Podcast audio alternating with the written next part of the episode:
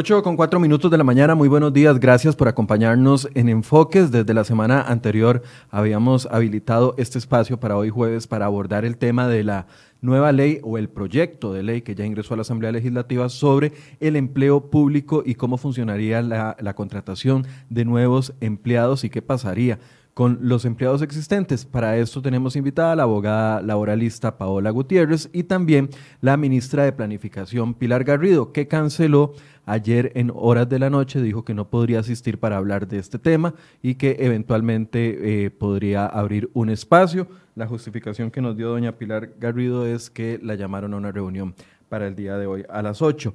Pero eh, el tema vamos a abordarlo no solo con diputados, sino con dos abogados laboralistas y vamos a empezarlo con Paola Gutiérrez, eh, abogada. Buenos días, Paola. Hola, buenos días, Michael. Muchas gracias por la invitación.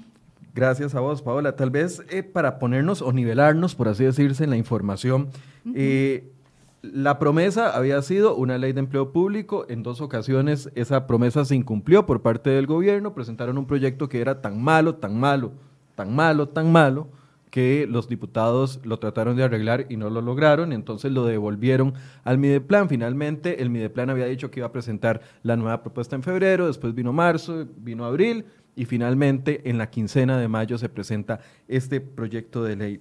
A grandes rasgos, como nivelación, le decía yo a Paola Gutiérrez, ¿qué es lo que establece este nuevo proyecto de ley? El proyecto es un proyecto que viene a establecer, es una ley marco de empleo público y esto es importante tomarlo en consideración porque al ser una ley marco lo que propone es una regulación muy general para todo el empleo público.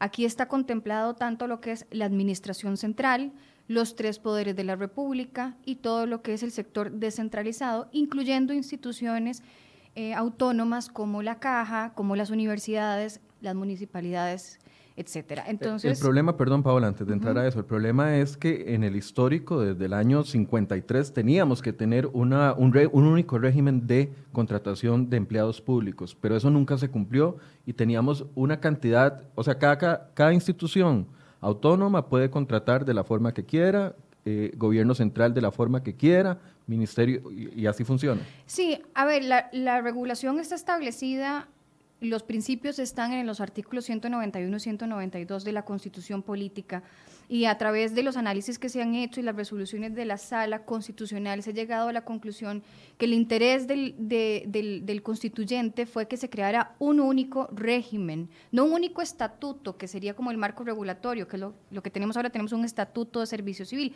sino único régimen de servicio civil en donde quedaran contemplado todo el Estado, toda la administración, tal vez con algunas excepciones. Y esas son las excepciones que se tendrán que analizar posteriormente o, eh, digamos, en la discusión necesaria del proyecto. Pero el proyecto lo que propone es regresar a, cumplir con esa intención de la constitución política de tener un único régimen de empleo público para toda la administración, porque eso es importante en dos sentidos. Es importante porque permite o la idea es que pueda permitir tener un mejor manejo del recurso humano dentro de la administración y eso que se traduzca en beneficio para los usuarios y para los contribuyentes, es decir, en un servicio más eficiente y que no sea todo repúblicas independientes como sucede ahora con una maraña de normativa que resulta muy complejo.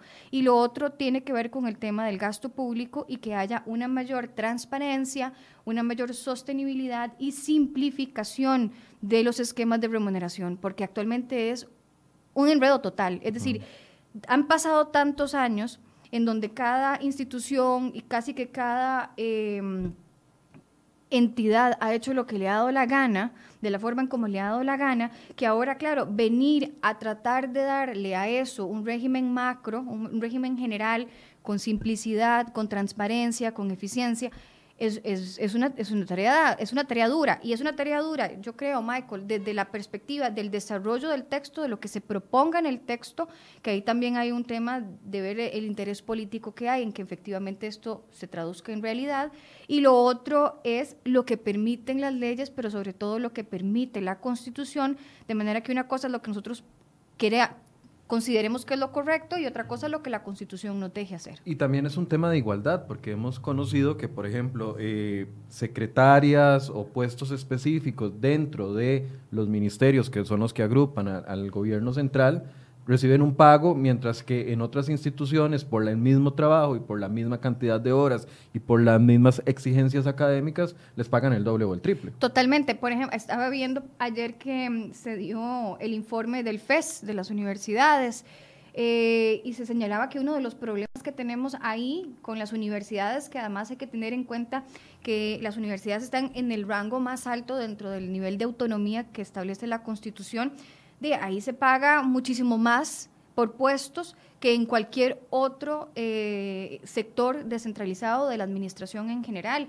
Y eso, por supuesto, que genera disparidades que no están justificadas y que al fin y al cabo no necesariamente eso se traduce en que los funcionarios de las universidades son más eficientes o tienen un mejor servicio que una persona que está en el, en el servicio civil y gana un porcentaje significativamente menor. Y nosotros lo que, lo que pretenderíamos, uno como contribuyente, es que todo esto se traduzca en valor público para la ciudadanía. Es decir, el, el, el, empleo público es vital para el país, vital, si se hace bien. De lo contrario, más bien es un ancla. Pero Volvemos al ejemplo. Eh, recuerdo el, famoso de eh, el tráfico de la Universidad de Costa Rica, que ganaba casi que mejor que un ministro de gobierno, mientras los otros eh, tráficos del país que se encargan de toda la, congestión vial, que tienen que lidiar con el, el, trato diario con los conductores, ganaba la tercera o cuarta parte de lo que ganaba ese tráfico. Claro, y entonces uno tiene, uno tiene ahí el problema que ese es un excelente ejemplo, Michael. Entonces hay que empezar como a ir pelando esa cebolla para ver exactamente por qué, por qué llegamos a eso.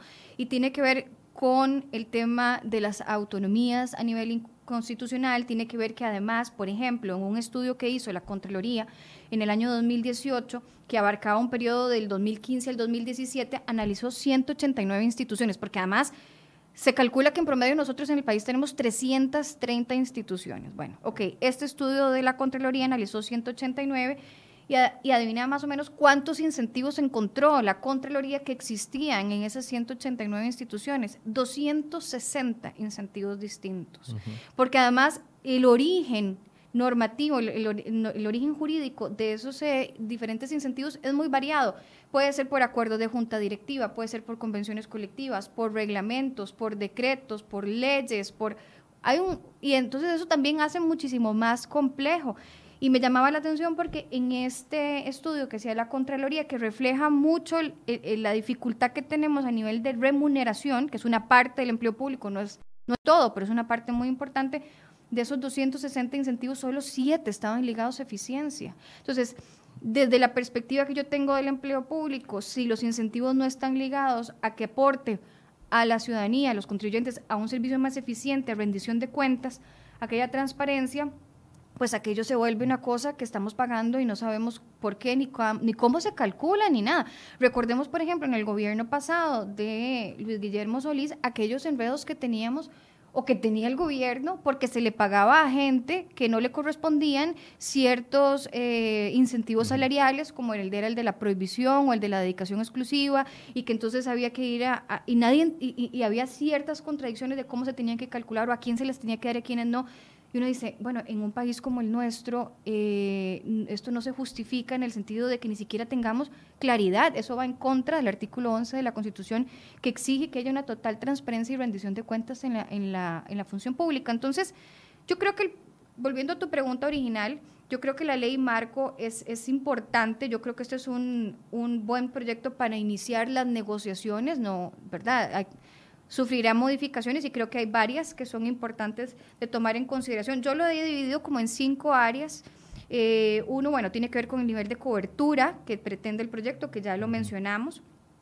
Además, hay que tener en cuenta, dentro de las complejidades del sector público, que no toda la gente que brinda servicios públicos son empleados públicos, porque hay, eh, por ejemplo, a nivel de la, del administración descentralizada, hay muchas personas que prestan servicios, pero se rigen por el derecho privado laboral en las instituciones. Entonces también eso es algo que hay que tomar en consideración de manera que son los que se llaman, son los funcionarios que no participan de la gestión pública de la administración. Entonces, por ejemplo, podemos tener el caso de Habdeba, que se analizó muy recientemente cuando se iban a dar las liquidaciones, pues los empleados de Habdeba, salvo las altas jerarquías, son empleados que se rigen generalmente por el derecho laboral privado, porque no son una relación estatutaria. Eso también tiene que quedar contemplado y está contemplado en el proyecto. Pero entonces, Paola, el problema general es un desorden total en la, en, la forma de contratación y la forma de pago que se le ha dado a los más de 300 mil empleados públicos que actualmente hay. El gobierno viene y como decía al principio, después de dos intentos fallidos, plantea ya finalmente en mayo y cumple la promesa de un nuevo proyecto de ley. Este proyecto de ley, el primer punto que establece desde el puro principio es que aplica únicamente para las nuevas contrataciones. En la materia salarial. Ok, expliquemos eso, porque entonces aquí es donde se plantea, digamos, el, la inconformidad de algunos sectores que dicen, bueno, ¿para qué va entonces? No se está ordenando nada, simple y sencillamente se está poniendo un punto final a lo que ya hay contratado y a partir de aquí arreglamos todo.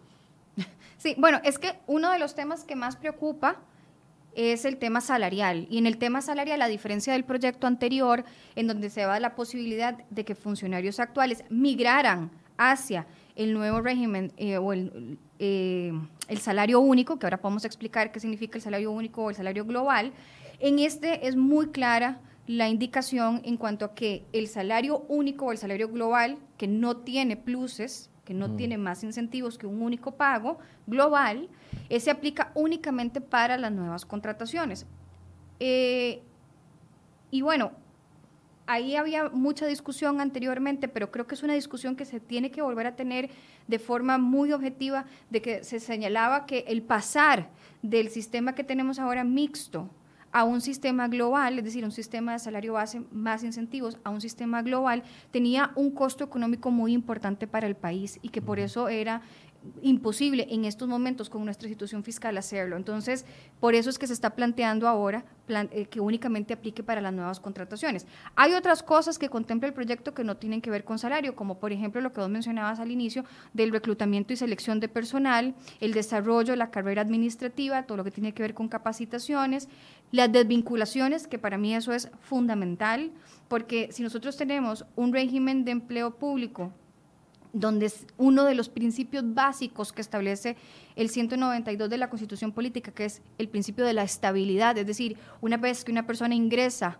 a prestar servicios para el Estado como un funcionario público, tiene un régimen de estabilidad, pero ese régimen de estabilidad se, se creó no para que el funcionario público tuviera un pésimo desempeño, un salario muy alto y no tuviera que rendir cuentas. Eso no es la intención. La intención de que existiera un régimen de estabilidad era que con cada cambio de gobierno no se utilizaran los puestos como un botín político y entonces eso dificultara el normal desarrollo de los servicios que brinda el Estado. Pero yo creo que se ha tejiversado y se ha considerado de una vez que yo llego a la función pública, que una vez que yo tengo un puesto en propiedad, me desentiendo porque aquí no me sacan nadie. Y creo que eso hay que mejorarlo. El proyecto tiene algunas especificaciones puntuales en cuanto a lo que es em, el despido en la función pública. Creo que eso hay que analizarlo porque es, yo creo que tiene una relación directa con la rendición de cuentas y la eficiencia. Si yo sé que si no cumplo puedo llegar a perder el empleo, esto de una manera, por más incentivos económicos que yo tenga, se va a ser un incentivo muy importante para que yo haga bien mi trabajo. Y eso... cosa que nos pasa a los más de un millón y medio, bueno, no sé cómo estarán las cifras ahora, pero más del millón y medio de personas que trabajamos en el sector privado. O sea, si usted no rinde, va para afuera. Exactamente. Hay gente que eso lo ve como En el Estado eso no pasa. si usted no rinde, va premiado, lo ponen a hacer menos, lo cambian de oficinita, lo meten por allá, sigue ganando lo mismo sin... es como poner una curita, lo muevo por aquí. O, o el proceso de desvinculación dura seis años y por lo tanto, mientras, mientras ese proceso tan engorroso, tan burocrático, tan absurdo, termina, después de muchos años, eh, de tenemos un, funcionario que estuvo ligado a la función pública, prestando servicios con salario, habiendo incurrido en faltas muy graves, pero como el proceso es tan extenso y tan burocrático, no se puede este, sacar de la administración pública o, como sucede también muchas veces, Michael, lo suspenden con goce de salario mientras se da la investigación. Y entonces cuando te das cuenta hay funcionarios con eh, procesos por faltas muy graves que están en su casa durante dos o tres años recibiendo salario mientras se termina el proceso de investigación. O los despiden y eventualmente ganan un juicio laboral en, en, algún juzgado y los tienen que restituir y además pagarle millonarias indemnizaciones. Sí. Recuerdo el caso del excontralor, por ejemplo. Podría ser que, por ejemplo, si a mí me despiden y el despido no estuvo bien y me reinstalen en la función pública por el principio de estabilidad, uno dice, bueno, es la legislación. Pero también lo que se da es que me despiden y mientras el juicio se desarrolla de manera cautelar, me restituyen sin haber una sentencia. Entonces, o me suspenden con goce de salario. Exactamente. Yo creo que el, tema del salario es muy importante, por supuesto que es muy importante, pero también hay que ver el tema de cómo ingresa la gente a la función pública, a quienes estamos dejando ingresar a la función pública y les estamos dando todos estos beneficios y cómo estamos administrando a la gente, cuál es la carrera que están siguiendo dentro de la administración, qué le están ofreciendo a la ciudadanía y a mejorar los servicios públicos y aquellos que no cumplen, cómo los estamos sacando y en cuánto tiempo.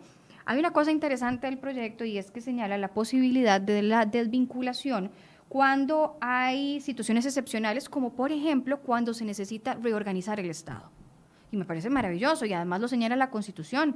Lo que nosotros tenemos que preocuparnos es porque esa posibilidad, en caso de que nosotros necesitamos reorganizar el Estado, nos permita de verdad poder hacer una reorganización sin que se diga que que se va a hacer, pero que sea tan complicado el proceso que al final cuando nosotros vemos que queremos hacer más eficiente el Estado, esto resulta algo que está en la ley, pero que al final no se aplica. Entonces yo creo que la medida de las desvinculaciones en casos excepcionales es algo a lo que hay que prestarle atención porque tendría un efecto muy importante, sobre todo ahora que hablamos de modernizar el Estado. Dice eh, Arián Grau, un pésimo desempeño de los trabajadores del sector público. Cuénteme quiénes están al frente de la primera línea de la pandemia. Claro, son los trabajadores públicos, pero a ver, lo están haciendo muy bien, lo agradecemos, pero están trabajando, ese es su trabajo.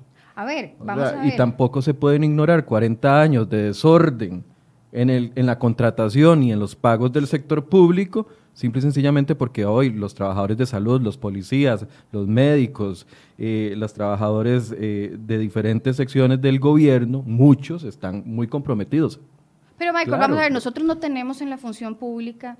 Pero están haciendo su trabajo. vamos a hacer, dos Voy a hacer dos aclaraciones. No podemos limitar una discusión de esto a que si alguien se está portando bien ahorita y ignorar no, no. el pasado. Vamos a ver, lo que no se, lo que no se puede eh, medir es muy difícil, pero hablar ahora del tema del rendimiento cuando nunca hemos tenido verdaderamente una evaluación del desempeño en la función pública, porque realmente lo que hemos tenido ha sido un descaro en el sentido de que tenemos evaluaciones del desempeño o del rendimiento para pagar las anualidades y nos damos cuenta que el 99.9% de los funcionarios públicos cumplen con las notas para la evaluación del desempeño y no se sabe, nunca se ha sabido muy bien cómo se hacen, si son extremadamente subjetivas o simplemente se llena un documento como un como parte de un proceso más. Hay funcionarios públicos excelentes. Por supuesto que sí, como hay funcionarios, eh, como hay trabajadores en el sector privado excelentes. Es decir, no es que la totalidad, que me parece, no ese es el punto, no es que la totalidad, pero de sí, hay malos funcionarios también, por supuesto, y los malos funcionarios no deberían de estar en la función pública. Y debería haber un proceso expedito permitiera no incumplir, no incumplir el principio de estabilidad, pero sí cumplir con los principios que establece la Constitución también de que el gobierno tiene la obligación de brindar servicios públicos que sean eficientes y eficaces. Hasta que no tengamos una evaluación del desempeño real en la función pública, realmente no es posible saber eh, o definir de que todos los funcionarios públicos están haciendo bien su trabajo. No lo podemos medir y a juzgar muchas veces por los retrasos y la burocracia que existe en la administración pública, uno dice, aquí se necesita más eficiencia y la eficiencia es parte de lo que se quiere medir con el, eh, las nuevas evaluaciones del desempeño, que ya además el Mideplan eh, sacó un reglamento en diciembre del año pasado para empezar a aplicarlo. Está muy relacionado con la ley marco de empleo público en ese sentido. Bueno, entonces a grandes rasgos, la nueva ley lo que plantea es, o el proyecto de ley que ya está en discusión en la Asamblea Legislativa, es uno, que un nuevo régimen salarial global para todos los empleados nuevos. Correcto. Correcto. Todos los empleados nuevos, los que ya están contratados no se les toca, siguen ganando su salario base más los pluses que tenga ganados, ya sea por convención colectiva o... Hasta los topes de vacaciones, que superen todo eso se mantiene. Todo eso se mantiene. Si les pagan dedicación exclusiva, aunque el puesto no lo amerita, eso se mantiene. Total. Y el nuevo salario, entonces sí sería un salario más alto de lo que ahorita hay, porque habría que nivelar. Sí, bueno, eso es parte de lo que, mm, digamos, sería importante que el Mideplan pudiera explicar, porque en el proyecto tenemos de que va a existir un salario global, es un salario único que no va a tener incentivos, y sobre eso ahora podríamos eh, ver un tema que también hay que prestarle atención sobre el salario global, pero sí es importante que se pueda explicar bien cómo se va a determinar cuáles van a ser, o sea, esos salarios iniciales o esos salarios globales a la hora de la contratación, porque en el proyecto se señala que se van a hacer estudios en cuanto, vamos a tener ocho familias, ¿verdad? Eso es importante, ocho familias de puestos que van a integrar el, eh, el, empleo público en general. Entre esas familias está todo lo que tiene que ver con educación, eh, servicios judiciales, policía, eh, salud, el régimen de servicio civil, etcétera. Entonces, ahí está dividido en ocho familias. Ese sería el primer cambio. El rector, bueno, uno de los primeros cambios. El rector va a ser el Mideplan. Ya no va a haber contratación por servicio civil para algunos y para otros, dependiendo de, de el gusto de, se mantienen los estatutos. Digamos, por ejemplo, el Poder Judicial va a seguir con su estatuto de Poder Judicial, el régimen civil va a seguir con su estatuto de régimen de servicio civil, el pero lo que va a haber es una ley, o sea, una cuestión marco en donde ya a nivel general se van a establecer lineamientos generales que después, ya a la hora de bajarlos, cada institución o ente lo tendrá que aplicar. Pero no es que vamos a pasar ahora todo el mundo a un régimen estatutario y todo el mundo va a estar bajo el régimen de servicio civil. Por eso, pero un mismo... Van a haber lineamientos generales para todo el mundo. Un mismo proceso bajo la, sombrilla de Mideplan. Exactamente, cumpliendo además con lo que ya estaba en la Ley de Fortalecimiento de las Finanzas Públicas que establecía que el Mideplan era el órgano, el ente rector, el órgano rector. Ok, en esa misma sombrilla se divide en ocho familias, que son las que usted nos indica. Esto, el objetivo es mantener la especificidad, por así decirse, que va a requerir cada sector del sector público, valga la Exactamente, porque los lineamientos se van a estar pensando con base en cada una de las ocho familias. No es lo mismo hablar, por ejemplo, de los lineamientos en reclutamiento y selección para el sector salud que lineamientos para el sector judicial o para policías o para el régimen exterior o para puestos de confianza. Es decir, entonces se va a se va a respetar las particularidades propias, o bueno, es lo que propone el proyecto, en cada una de las ocho familias, sin que sean regímenes aparte, porque el proyecto anterior hablaba de subregímenes, que fue una de las cosas que se criticó del proyecto y que la Contraloría lo había señalado. Entonces ahora se dice, no, es un único régimen de servicios, es un único régimen de empleo público que tiene ocho familias diferentes. Ok. Antes de ver si esto es realizable o no, porque ya yo estoy interesado en saber cómo van a funcionar Primero, eh, las instituciones que van a decir, yo soy autónoma, a mí no me metan en esa misma situación y, las, y, los, y la reacción de los sindicatos, que claramente va a ser una reacción adversa a cualquier cambio que haya en empleo público. Antes de eso, vamos a escuchar dos opiniones. La primera es del diputado Luis Fernando Chacón y la segunda es de don Erwin Macís, dos diputados, uno de Liberación y otro de la Unidad Social Cristiana. Escuchemos y nos encontramos con un texto que es la tercera vez que el Poder Ejecutivo lo presenta, un texto que hace pocas variantes, eh, variantes poco sustentables de, lo que se les había indicado.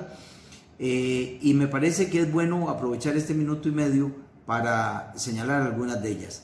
Nos parece importante que hayan definido la Rectoría de Empleo Público en Mideplan, sin embargo, dentro de los lineamientos del proyecto no dicen si esta rectoría es facultativa o es obligatoria. Y esto sobre todo en, el análisis que debemos hacer en el tema y en la relación con las instituciones autónomas y con las universidades, que por cierto aparecen algunas de ellas dentro de las familias que están eh, señalando y no las meten dentro de un solo paquete de empleo público. Universidades aparecen aparte y el ICE aparece aparte como dos ejemplos que quiero señalar. Entonces debemos recordar que además las mismas universidades, con aplicación de la ley 9635, ya tienen un recurso de inconstitucionalidad en la aplicación de la regla fiscal. Entonces, ¿cómo va a leerse el, el nuevo texto de empleo público? ¿Es para unos del sector público o es para todo el Estado costarricense? Debemos recordar que ya la Sala Constitucional dijo que el Estado costarricense es unitario, es uno solo, y debemos evitar que sigan dándose las diferencias odiosas entre empleados públicos con iguales puestos y con salarios distintos. Entre otras cosas que me parece que no queda claro es que en los procesos sumarios eh, de presentarse para el caso de los despidos en el sector público podría generarse niveles de inconstitucionalidad y eso tampoco la ley lo menciona. Me parece muy importante que por fin haya llegado el proyecto de empleo público. Esperábamos eh, algo con mayor eh, impacto, por, lo menos a corto plazo. Queda de lado lo que en algún momento comentamos y es la visión relacionada con, por ejemplo, el desplazamiento del, hombre, del humano por la máquina y, en eso tendremos que visualizar algunas alternativas. Eh, asimismo, queda de lado ese enlace que tiene que existir de esta ley con, por ejemplo, el teletrabajo y, algunas otras garantías en función de poder eh, regular aún más en esta materia. Pero por lo general me parece que es un proyecto de ley que incorpora y eh, los vacíos que existen, pues de seguro serán completados por los diputados y las diputadas en el filtro y el desarrollo de esta ley de la República. Lo que decía don, don, don Luis Fernando es prácticamente lo que yo estaba planteando, ¿verdad? El hecho de que, primero, si se va a poder controlar a todo el Estado y que no nos salga como ha pasado muy recientemente con la regla fiscal, las municipalidades le hacen una excepción en la regla fiscal, aunque a las demás se trataron de salir del canasto, como fue la Caja del Seguro Social y el Poder Judicial, no lo lograron, pero finalmente los diputados accedieron y le hicieron el hueco a las municipalidades. Siempre se nos atañe la la capacidad o la, el respeto de lo que son las instituciones que tienen autonomía. ¿Cómo va a funcionar esto? ¿Se van a adaptar? O sea, la UCR va a aceptar que, la que, el Ministerio de Planificación eh, establezca algún tipo de regla. Probablemente no. La, no es una cuestión de si lo van a aceptar o no, es si se va a encontrar sustento constitucional para que se mantengan dentro del canasto.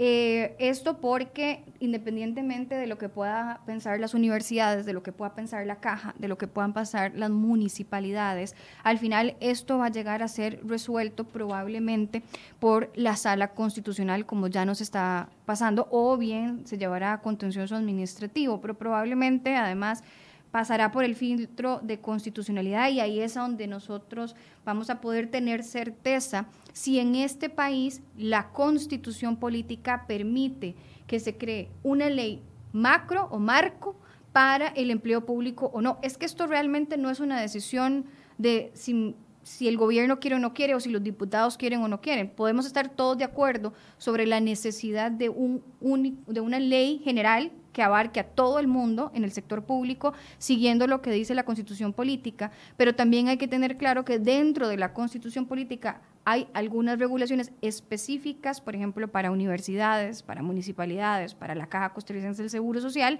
que el tema y el punto va a ser si la sala constitucional va a permitir que exista esa ley general para todo, para todo el empleo público, o si al final nos vamos a quedar y básicamente con la misma gente o con las mismas eh, eh, órganos e instituciones que están bajo el Estatuto de Servicio Civil. Saber a qué le va a dar más peso la, la sala constitucional, si a la norma que dice dentro de la Constitución de que debe existir un solo régimen o a las normas que dicen que, por ejemplo, la Caja del Seguro Social o las municipalidades o eh, el Poder Judicial tienen autonomía sobre sus eh, es que además aquí, aquí, hay, aquí hay varias cosas. Hay que ver, sí, porque, vamos a ver, lo que se propone es que el Mideplan tenga una rectoría y se le asignan varias competencias. Yo, yo, yo conté como 15 competencias distintas que se le dan al Mideplan, o 15 cosas que se le asignan al Mideplan diferentes como ente rector, pero hay tres, digamos que son yo creo que las más significativas para, para, estos efectos. Y es que además al Mideplan le que se crea el Sistema General del Empleo Público, le toca emitir lineamientos sobre el empleo público, le toca además decidir el sistema único de remuneración y le corresponde emitir lineamientos para la evaluación del desempeño. Entonces tenemos todo lo que tiene que ver con empleo público, ahí está todo el tema de reclutamiento, carrera, desvinculaciones, etcétera. El tema de definir el salario único, el régimen único salarial y el tema de evaluación del desempeño. Entonces podría ser que en algunas cosas sí pueda tener competencia para, por ejemplo, para lo que tenga que ver con el empleo público, emitir lineamientos generales, pero que se decida que para el tema específico de evaluación del desempeño no. Y eso te lo digo, Michael, porque ya hay, y es lo que di, preocupa, ya hay alguna luz de cómo pueda llegar la sala constitucional a resolver este tema. Cuando se sometió a consulta de constitucionalidad el proyecto de reforma fiscal, que es hoy la ley 9635, uno de los puntos que los magistrados analizaron de la Sala Constitucional era sobre la rectoría del Mideplan en materia de evaluación del desempeño para el caso específico del Poder Judicial.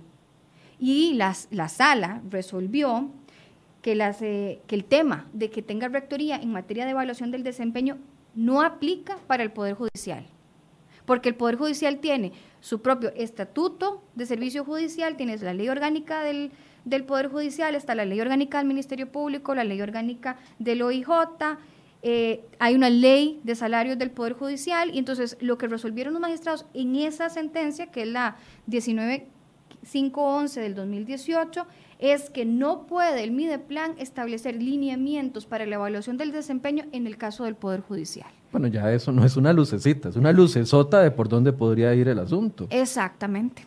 Sí, eso es parte de la preocupación y por eso decía, bueno, una cosa es lo que el Mideplan esté planteando, lo que los diputados tengan expectativa de, de, incorporar y que se incorpore, y otra cosa es lo que la Constitución y las interpretaciones de la Sala Constitucional vayan a permitir. A mí esto me pareció realmente muy significativo. Ahora, yo, yo, yo te voy a decir, si yo fuera a quien le corresponde presentar el proyecto, yo presentaría el proyecto con la cobertura que tiene actualmente. Es decir, la intención del Estado es que haya un único régimen de empleo público. Ahora, si después la sala constitucional le mete machete a la área de cobertura y dice esto no por el régimen, por autonomía y esto no por la Constitución, y las universidades quedan fuera y el Poder Judicial queda fuera, ya eso se sale de, pero la intención que la intención sea el cumplir con lo que hemos interpretado que es lo que está establecido en la Constitución Política en los artículos 191 y 192. Pero sí, esto, este tipo de, y además es muy reciente, del año 2018, este, este tipo de criterios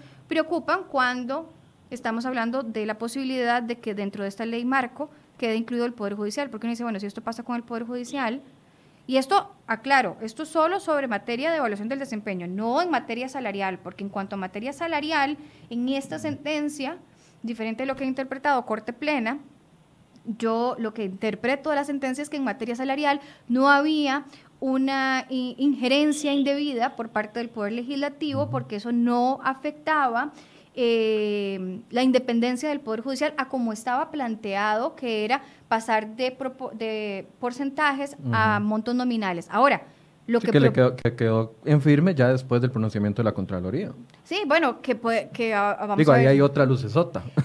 Que vamos a ver, este, al final qué se resuelve. Pero, por ejemplo, eh, de una cosa es, Michael, decir que vamos a pasar determinados incentivos de nominales de, porcentuales a nominales, a otra cosa muy diferente, es decir, que ahora el Mideplan va a ser el órgano encargado de establecer un único régimen salarial para todo el sector público. Entonces, claro, uno, uno podría pensar, tenemos ocho familias, es decir, yo voy a crear un único, un único sistema de remuneración pero voy a considerar estas ocho, familias y dentro de esas ocho familias hay una única para el Poder Judicial. Entonces puede ser que ahí no estemos teniendo roces con la independencia del Poder Judicial porque está estructurado en una única familia, pero, de, pero le estaríamos de alguna manera quitando al Poder Judicial la posibilidad de definir sus propias escalas sus propios niveles, porque eso ya va a quedar dentro de una estructura que lo que se pretende es dar una columna vertebral única a todo el sistema de remuneración. Lo va a aguantar la sala constitucional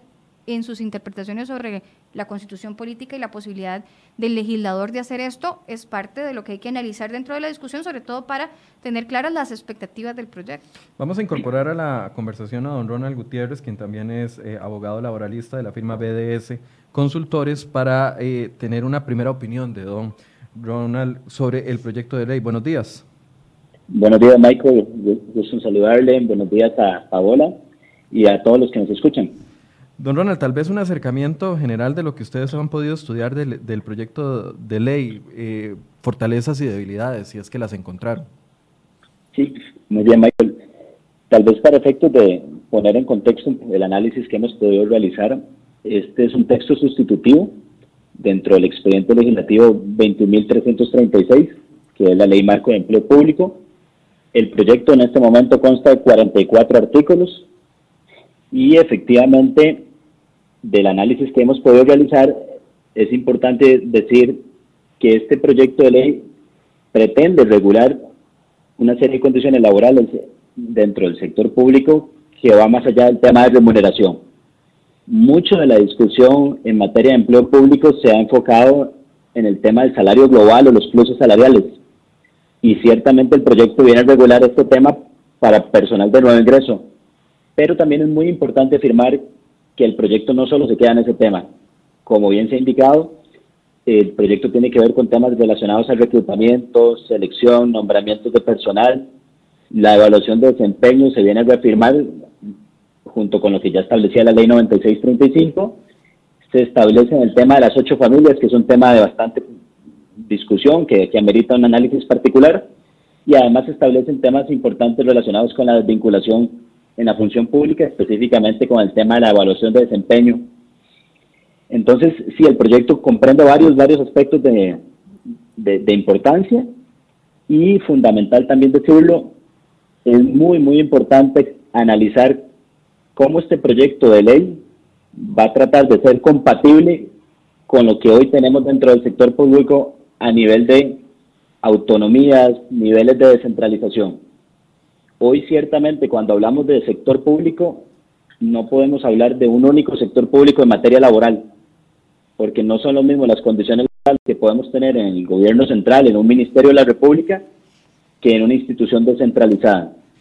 Y entonces eh, buscar esa armonía para uniformar condiciones laborales es, digamos, uno de los retos principales que tiene este proyecto de ley.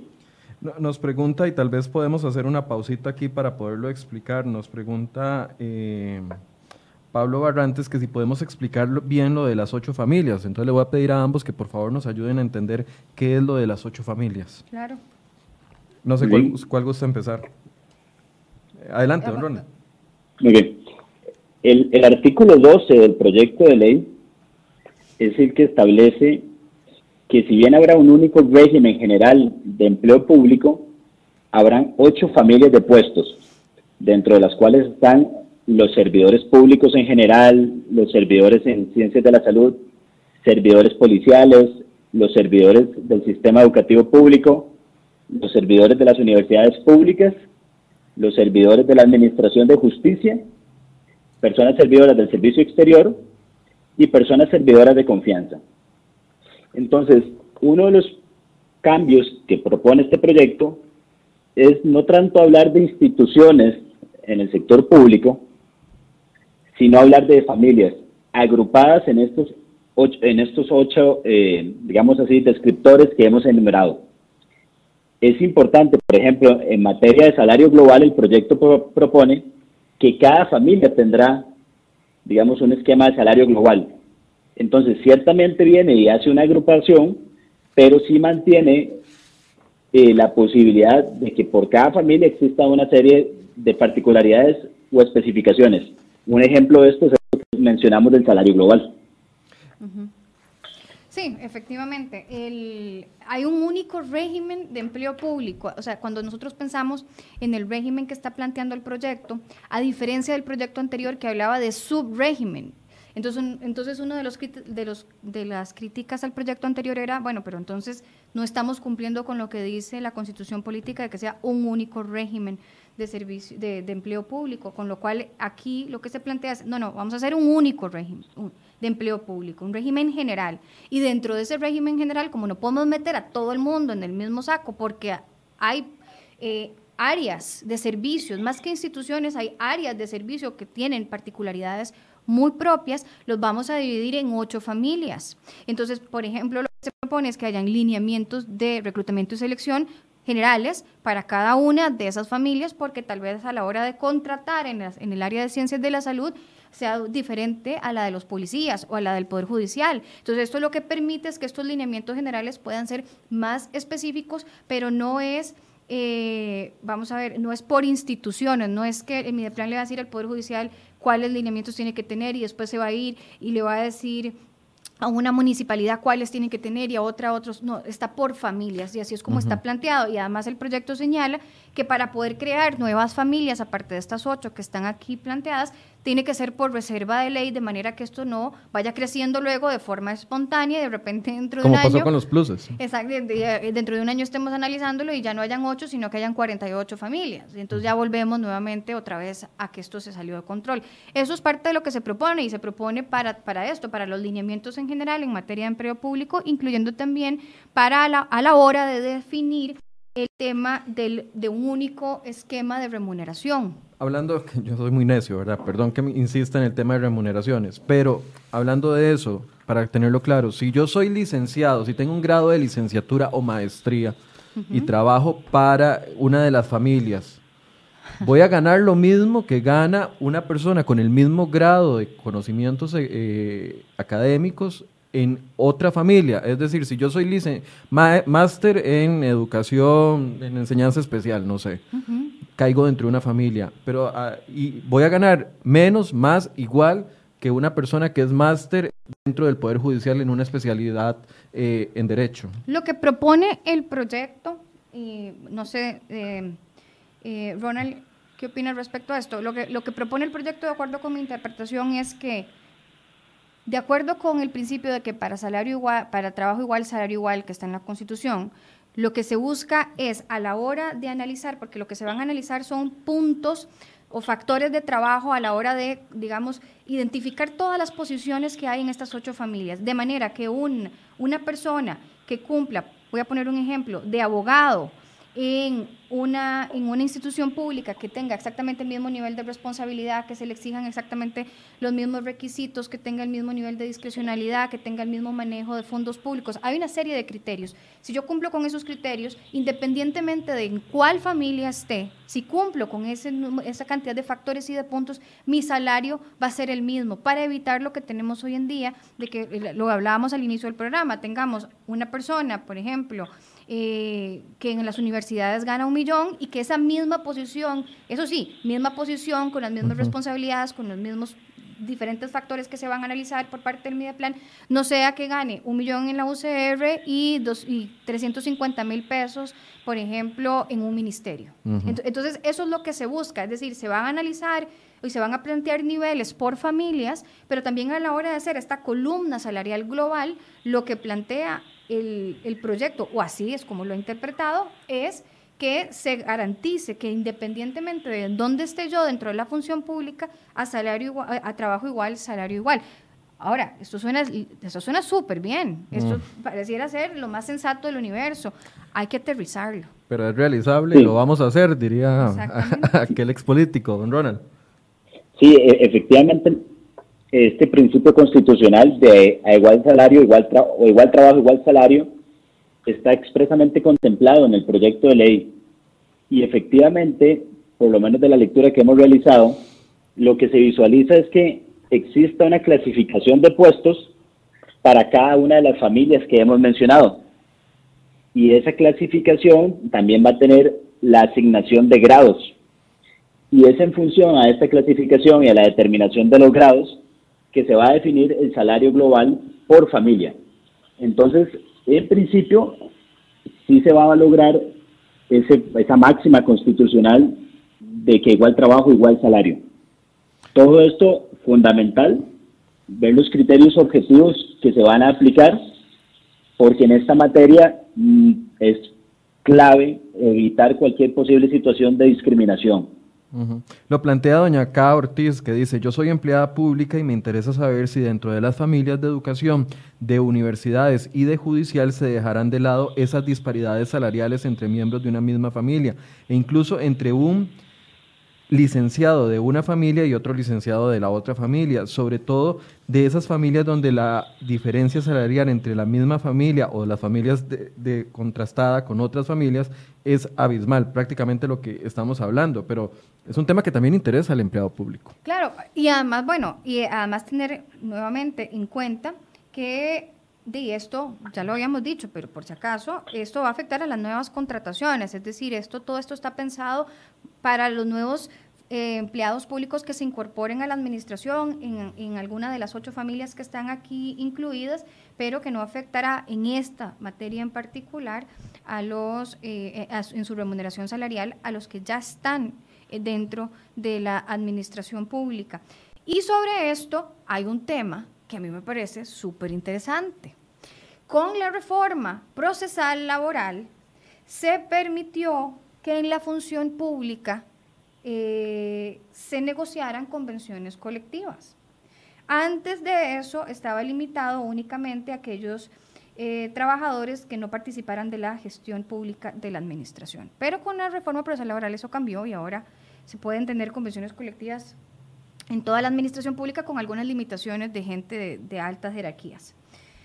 Pero entonces uno dice, bueno, ok, genial, vamos a poner un salario global. Perfecto. Eh, ¿Y qué pasa si luego viene una convención colectiva y entonces yo incluyo incentivos?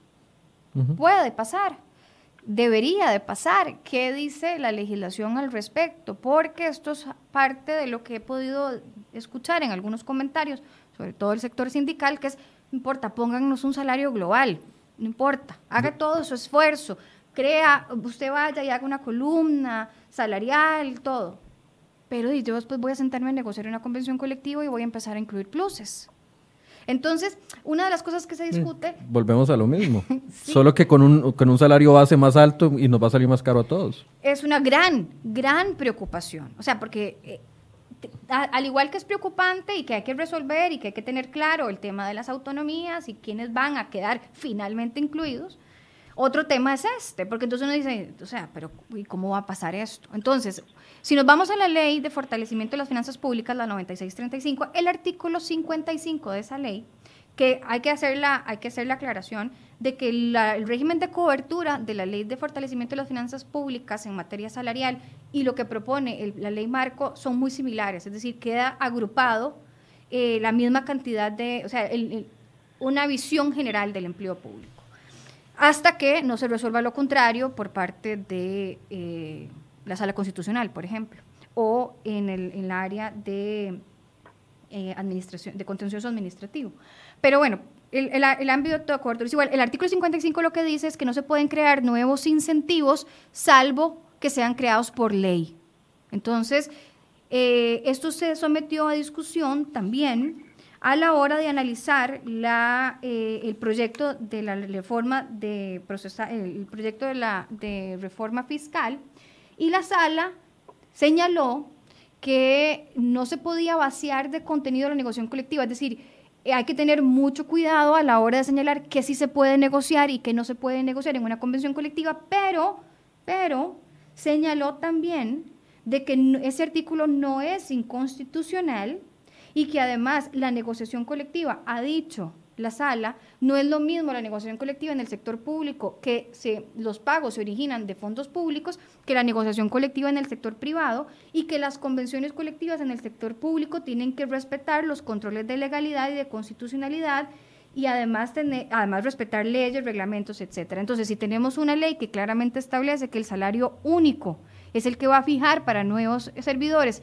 pero al mismo tiempo se va a permitir que se hagan convenciones colectivas que agreguen pluses, ahí yo creo que habría una, una situación que haría que ese contenido esa negociación colectiva no estuviera de acuerdo a lo que, lo que ha interpretado la, la, sala constitucional. Antes de darle la palabra a don Ronald, vamos a escuchar también una preocupación que tiene don Eli Feinsay, economista, quien ayer estuvo acá en el programa y le hicimos la consulta con respecto a este tema.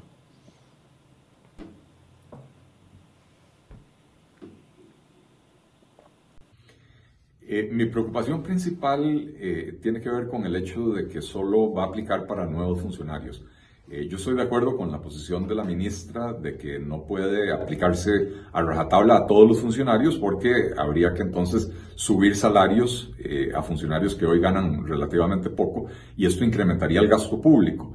Pero los funcionarios cuyos salarios actuales ya están por encima de lo que sería su salario global eh, o el salario global de su categoría, deberían de ser incluidos en, en la ley, congelárseles sus ingresos en el nivel actual, eh, en vez de que sigan acumulando anualidades y, y, otros pluses salariales que hacen que sus salarios crezcan desproporcionadamente. Para mí definitivamente es un asunto que tiene que ver más con voluntad política.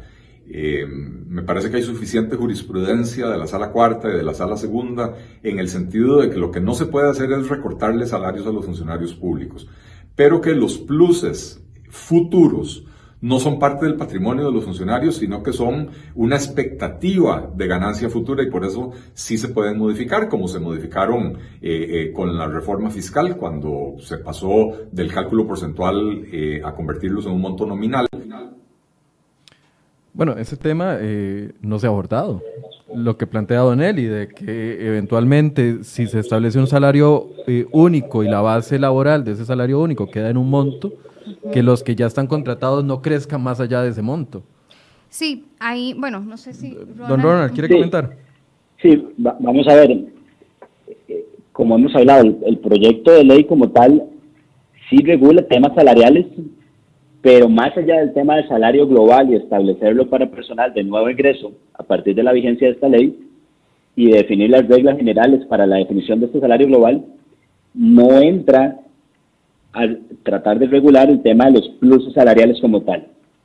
Entonces ahí tenemos que echar mano a lo que ya hoy existen con la ley de salarios de la administración pública, que fue reformada justamente por la ley de fortalecimiento de las finanzas públicas, y en esta, en, esta ley de salario de la administración pública es donde se establecen los topes al salario e incluso se ponen frenos para el crecimiento de los salarios en la función pública. Es decir, este proyecto marco de ley de empleo público no podemos verlo de manera aislada, sino que por el contrario debe verse como una extensión, un complemento a lo que ya en materia salarial la ley de fortalecimiento de las finanzas públicas y su reforma a la ley de salarios de la administración pública estableció. Y ahí viene el tema de los topes, incluso el tema del, no crecimiento de ciertos salarios.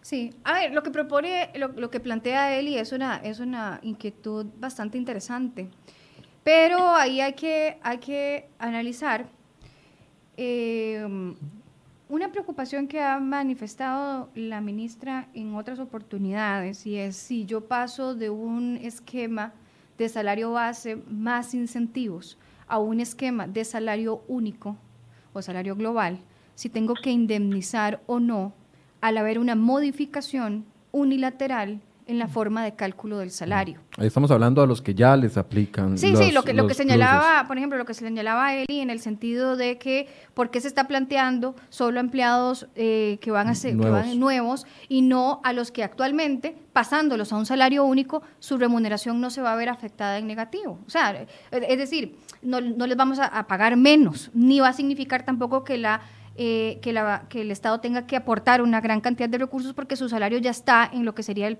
el, salario, el salario global.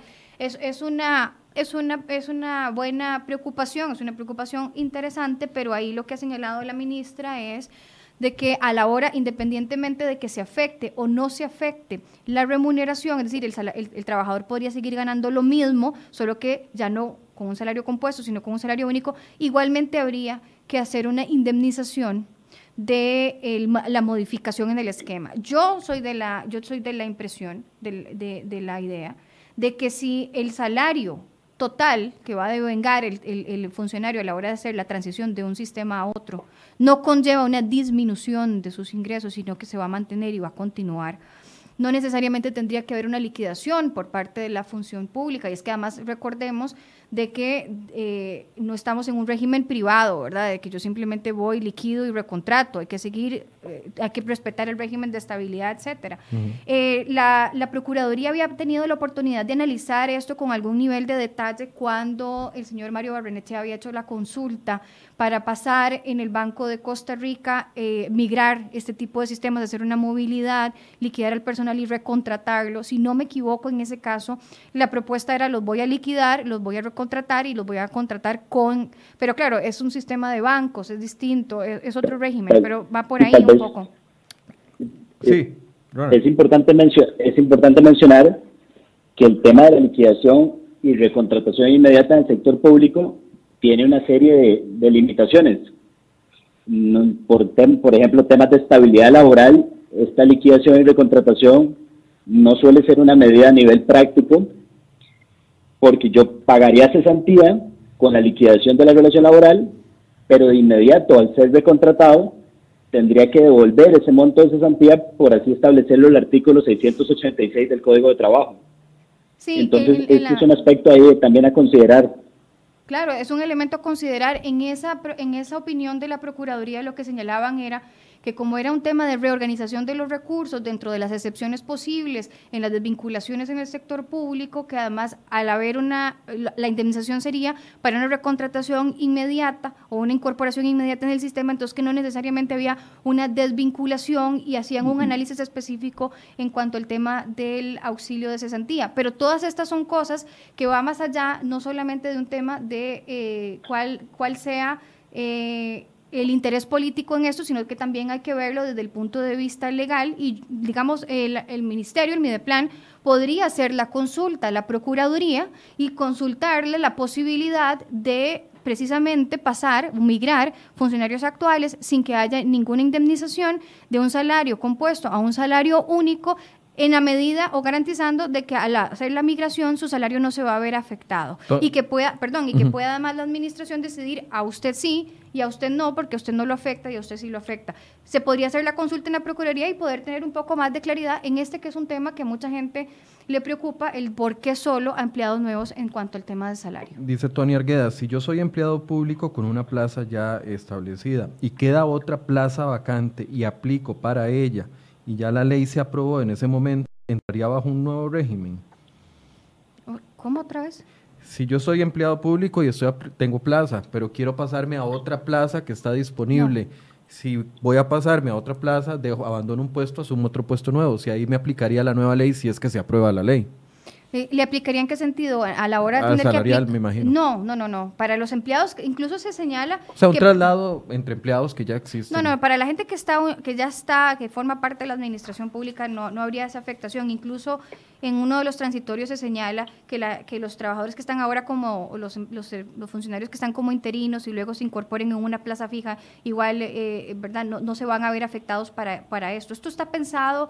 Eh, yo no sé, Ronald, si vos lo interpretas distinto, pero mi interpretación es que esto está enfocado en a personas que no estén ligadas en lo absoluto con la administración pública, que lleguen a ocupar una plaza. Para estas serían las que aplicarían, por ejemplo, las medidas de reclutamiento y selección, que se va a utilizar el sistema de oposición, en donde es que tienen que sacar, tienen que aprobar ciertas eh, pruebas técnicas, etcétera, para asegurarnos que la gente que está entrando cumple con el principio de, de idoneidad, pero no para la gente que ya esté, que migre de un puesto a otro o interinos que pasen a plaza fija. No sé, Ronald, si vos... Eh, sí, tal, vez dos reflexiones sobre este tema. Efectivamente, el traslado de un régimen de salario base más pluses o salario compuesto a salario global no es nuevo en nuestro país. Esto es importante mencionarlo muchas instituciones dentro del sector público hoy han implementado el salario global mediante esta alternativa de traslado voluntario, sin que esto haya implicado una liquidación de la relación laboral o el pago de una indemnización. Eso es un aspecto importante a considerar y que podría retomarse para una futura discusión. Y el otro tema efectivamente tiene que ver con los interinos. El proyecto contempla algunos aspectos relacionados con qué pasará con los interinos e incluso habla de que se tendrá a partir de la eventual vigencia de la ley un plazo de dos años para que las personas interinas eh, puedan solucionar la situación o las instituciones públicas con personal interino puedan solucionar esa situación. E incluso se habla que los procedimientos de reclutamiento y selección de la ley no aplicarán a este personal. Lo cierto del caso es que de la lectura, por lo menos del texto actual, ese tipo de situaciones en cuanto a las condiciones del nombramiento no quedan definidas a ese nivel de, de detalle. Pero ciertamente uno podría entender que al no ser personal de nuevo ingreso, no se entendería que les vaya a aplicar el régimen de salario global. Pero es un tema que creo que, que vale la pena aclarar. Bien, y quiero cerrar con una de las ver si esto es un mito o no, porque mucha gente pensaba, una vez aprobada o cuando se apruebe una ley de empleo público, sabiendo que ahorita estamos muy temprano como para definir muchas de las de los aspectos en, en, los que se va a aplicar y que va a quedar en firme y que no, que se va a incorporar y que se va a sacar en la discusión en la Asamblea Legislativa es, ¿va a costar más o nos va a costar menos? La ministra de Planificación hablaba de un, de un ahorro de 70 mil millones al año a mediano plazo pero hay que hacer una inversión también. O sea, no es que de la noche a la mañana la planilla pública se va a ir reduciendo. Eso no, más bien con salarios globales van a tener que pagarle mejor a algunas personas, a las nuevas personas. Y eso es un muy buen punto, Michael, porque vamos a ver, pensar que lo que, que lo que se pretende con el empleo público es bajar a que todo el mundo gane salarios bajísimos para que la planilla sea baratísima eso, eso no le sirve a nadie, eso, eso, no, eso no, no es lo que busca el proyecto y además nosotros, eh, insisto en lo que decía al inicio, el empleo público es sumamente importante para el desarrollo del país, incluso hasta para el desarrollo del sector privado se necesitan servicios públicos eficientes.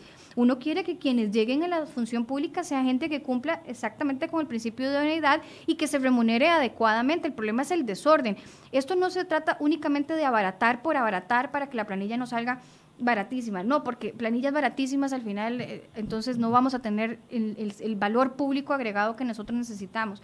Hay que ver a ver cuánto se va a ahorrar, pero yo no creo que, eh, obviamente no es para que lo vayamos a aumentar, pero, así, a lo loco, pero yo creo que el análisis en cuanto a la necesidad de un proyecto de ese tipo, no solamente en, términos monetarios, que es súper importante, pero también, por ejemplo, cuando se habla de la evaluación del desempeño y eso, una cosa es que digamos que vamos a tener un, un sistema buenísimo de evaluación del desempeño, y otra cosa es que se pueda implementar y que efectivamente, o sea, nos, o sea es difícil, pero que tengamos garantía de que esa evaluación del desempeño va a ser efectiva, porque de repente vamos a tener un sistema teórico muy bueno de evaluación del desempeño, pero vamos a tener las evaluaciones, pero ojalá no lleguemos a lo que tenemos ahora, en donde la evaluación del desempeño es un vacilón, ¿verdad? No, pero lo, lo, planteaba, tal vez voy a explicarlo también más amplio. Actualmente, por ejemplo, un salario base del Poder Judicial son 400 mil colones, me parece, porque eso es lo que define muchas de las penas eh, y sanciones que hay cuando alguien comete una falta.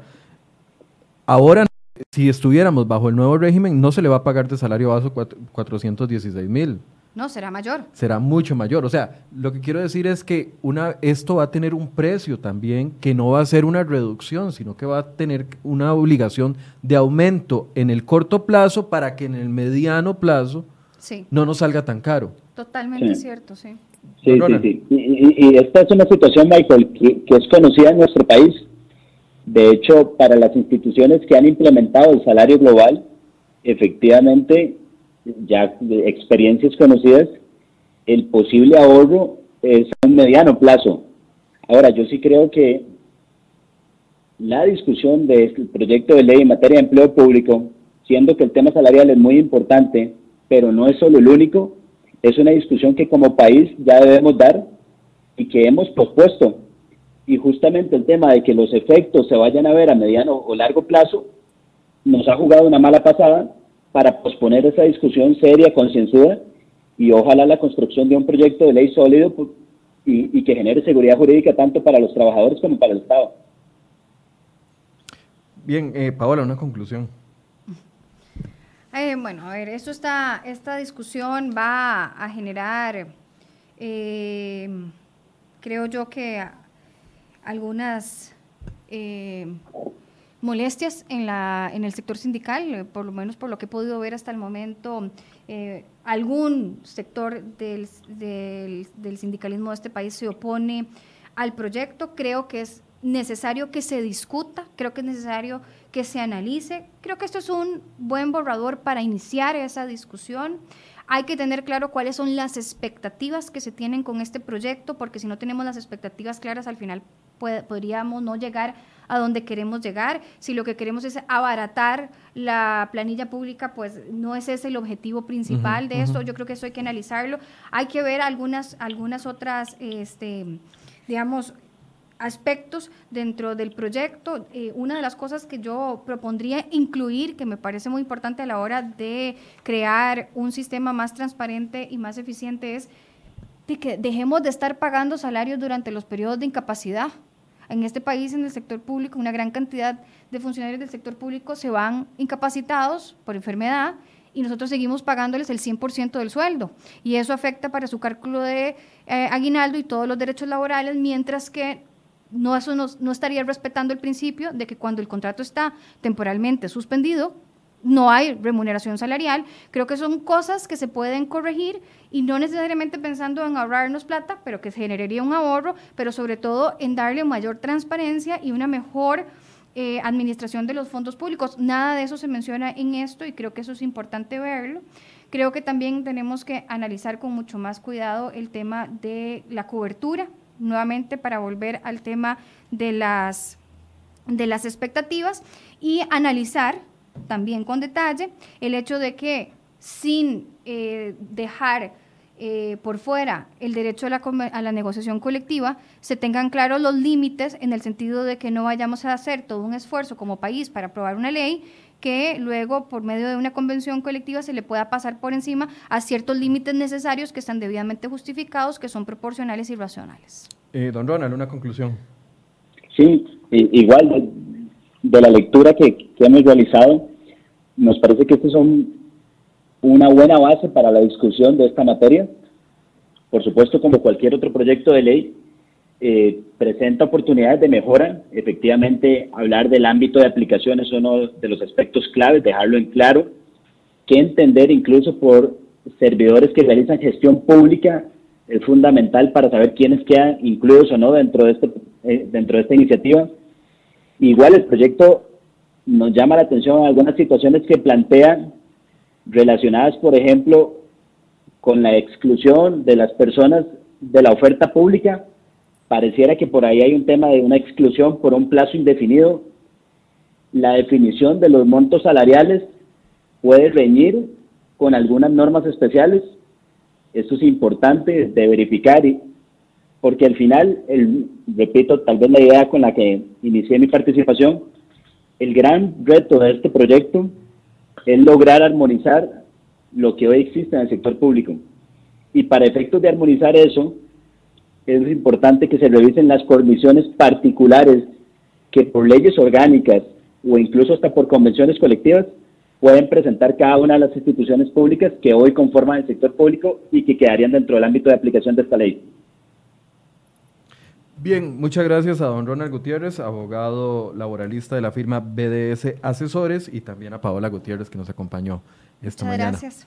Gracias, por este espacio. Por supuesto que este es un tema que apenas está iniciando la discusión en la Asamblea Legislativa. Recientemente fue asignado a una comisión, me parece, y eh, hace falta que los diputados lo estudien para ver qué le quieren agregar y que manifiesten ya las fracciones legislativas qué le quieren agregar o quitar. Sabemos de que algunas van a estar a favor, otras están en contra y por supuesto le vamos a dar seguimiento. Mañana vamos a hablar sobre la pandemia, vamos a volver a tocar el tema con especialistas médicos recientemente se han dado dos incrementos muy importantes esta semana que no se daban desde el 9 de abril, 28 casos ayer, 21 a inicios de semana el pasado lunes. ¿Qué significa esto? ¿Nos pueden volver a recortar las medidas? ¿Cómo se está comportando el virus en nuestro país? ¿Cuáles son los mayores factores de riesgo que están enfocados en el ingreso de nicaragüenses al país? Bueno, todos esos temas los vamos a abordar mañana a partir de las 8 de la mañana. Muy buenos días.